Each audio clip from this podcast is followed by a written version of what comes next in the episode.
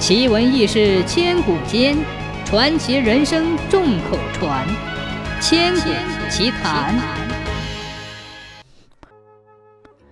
清嘉庆八年，发生了震动紫禁城的陈德行刺案。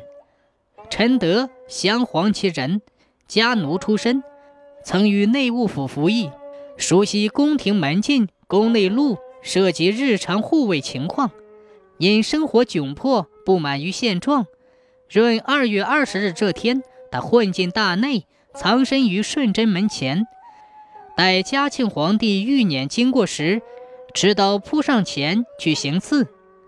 在场众侍卫一时竟惊慌失措，目瞪口呆，只有一名御前大臣迎前拦挡，侍卫们才缓过神来，蜂拥而上，陈德被俘，车裂而死。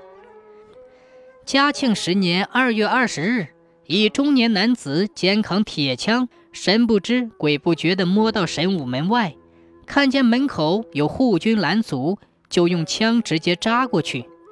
护军一见不妙，赶紧过来围捕。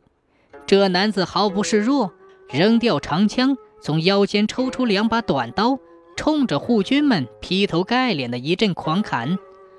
鏖战中，砍伤护军多人。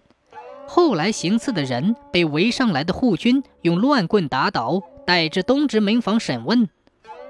原来刺客名叫刘世兴，居住在直隶省正定府藁城县岗上镇杜村。出事前两年已经外出闯荡江湖，在外面干些什么，家里的人根本不知道。嘉庆十八年九月十五日，又发生了一起震惊全国的紫禁城之变。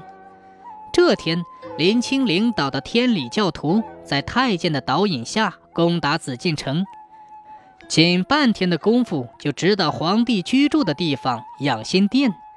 可惜消息不准，嘉庆皇帝当时不在宫中。当嘉庆皇帝得知此事之后，惊呼：“我大清从前何等强盛，今乃至有此事！”更令嘉庆皇帝恼怒的是。把守紫禁城的官兵见有人来攻，竟然大开宫门，逃之夭夭了。